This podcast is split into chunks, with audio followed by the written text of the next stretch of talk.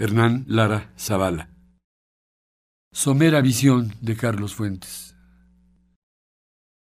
Con la desaparición de Carlos Fuentes, me da la impresión de que se acaba una figura señera que signó todo el siglo XX y que con él culmina uno de los grandes períodos de la literatura mexicana, período que tal vez podríamos pensar que se inicia con los escritores de la Revolución Mexicana, con Mariano Azuela, con Martín Luis Guzmán, que después se prolonga con escritores como Vasconcelos, con escritores como Reyes, y que llega a un punto culminante con Revueltas, con Rulfo, con Arreola. Pero yo creo que es Fuentes quien finalmente va a acumular toda esa enseñanza previa de la primera parte del siglo XX y a llevar a su cúspide más grande en nuestra literatura. Tengo la impresión de que Carlos Fuentes dedicó toda su vida a indagar el ser del mexicano, su historia, su posición frente a otras sociedades, y desde el principio, desde la región más transparente, pasando después por la muerte de Artemio Cruz, por Aura, por cambio de piel, incluso por sus novelas de carácter eh, más fantasioso, como podrían ser Cumpleaños o Zona Sagrada, pero todo en él estaba encausado a tratar de descubrir el carácter del mexicano y explorarlo, sobre todo mediante su gran capacidad de ficción, su gran capacidad de novelar, de contar, de explorar al mexicano desde el punto de vista literario. A mí en particular me gustan muchas de las novelas de Fuentes. Tal vez eh, la que yo considero su obra más acabada es Terra Nostra. No es necesariamente tal vez la que más me emociona. Y quisiera comentar algo sobre una novela a la que se le ha dado ahora poca importancia y que creo que revela de manera muy patente gran parte de la personalidad de Carlos Fuentes. Es una novela que se titula Diana o la cazadora solitaria, en la cual, por una única ocasión, Carlos Fuentes se permite desnudarse frente a su público lector. El personaje, de algún modo, es Carlos Fuentes sin ambajes, no se disfraza, y la novela trata de su relación, la relación amorosa que tiene con Jean Seberg,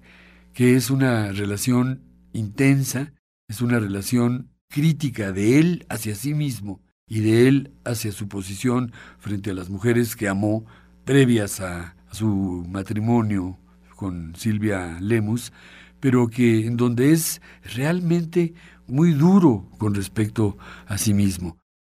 En esta novela, Fuentes logra plantear algo que a mí me resulta sumamente interesante. Primero, esta decisión que tomó desde muy joven de invertir todo su talento, toda su capacidad, toda su experiencia para lograr una obra literaria. Y en esta novela, de algún modo, lo vemos ejemplificado de manera muy extraordinaria. Bueno, para empezar, él dice que no, nunca quiere hacer nada de ocho a una que no sea escribir. La exploración amorosa es también muy interesante porque es de tipo confesional. Y cuando digo de tipo confesional, el héroe no se convierte en un personaje paradigmático en donde todo es dulzura y todo es capacidad amatoria. Hay una gran crítica de Fuentes contra Fuentes mismo y contra la vida que eligió en tanto escritor. Es una novela dolorosa, es una novela valiente en el sentido de que se atreve a juzgarse a sí mismo y a juzgar sus relaciones amorosas desde un punto de vista muy crítico. Es una novela apasionante y es una novela también dramática, sobre todo porque Carlos Fuentes, como tantos escritores, tenía esa capacidad admonitoria de que podía en muchos de sus textos prefigurar qué era lo que iba a pasar con él y con sus parejas. Y esto se ve muy claro en esta novela, que curiosamente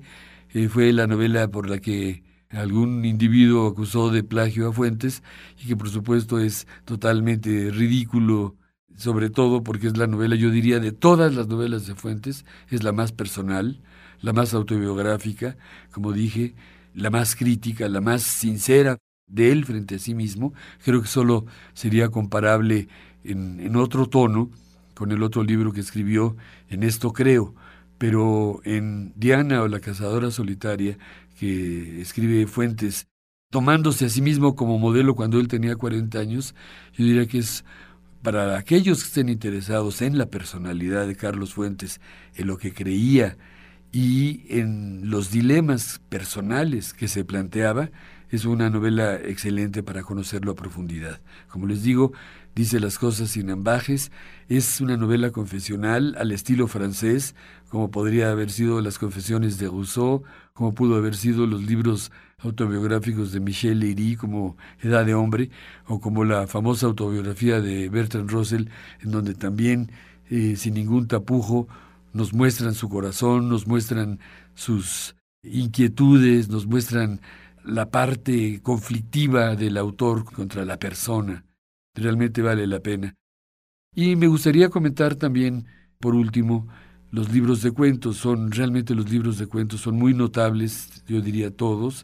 empezando por eh, Los días enmascarados, donde tiene sobre todo un cuento extraordinario que es Chacmol, un libro delicioso, trágico también, que se llama Cantar de Ciegos, en donde hay un cuento en particular que se llama Un alma pura, y en donde de alguna manera también prefigura y hay un poder admonitorio de la muerte de la que fuera su primera esposa, Rita Macedo, y que después, desgraciadamente, se repetiría también con Jean Seberg, que aunque no fue su esposa, pero como decía yo, se ve claramente que fue una relación muy importante, muy, muy definitiva para él. El último libro de cuentos, que no es un libro de cuentos, es un, como le gustaba también hacer en obras como Agua Quemada, pero el último libro de cuentos que yo leí con gran delectación, el que se llama Todas las familias felices, también tiene elementos muy trágicos y muy conmovedores y dramáticos, porque logra meterse en, internamente en esta parte conflictiva que tal vez fue lo que más sufrió Carlos Fuentes, que fue pues la pérdida de sus hijos. En fin, yo creo que es una obra muy vasta, muy completa, muy ambiciosa, en donde un hombre arriesgó todo para hacer su literatura y creo que hay que reconocerlo como no solo como el más profesional, el más entregado, el más talentoso y uno de los escritores de la literatura mexicana que por supuesto permanecerán y pervivirán no solo en la memoria, sino en los libros y en el corazón de los lectores.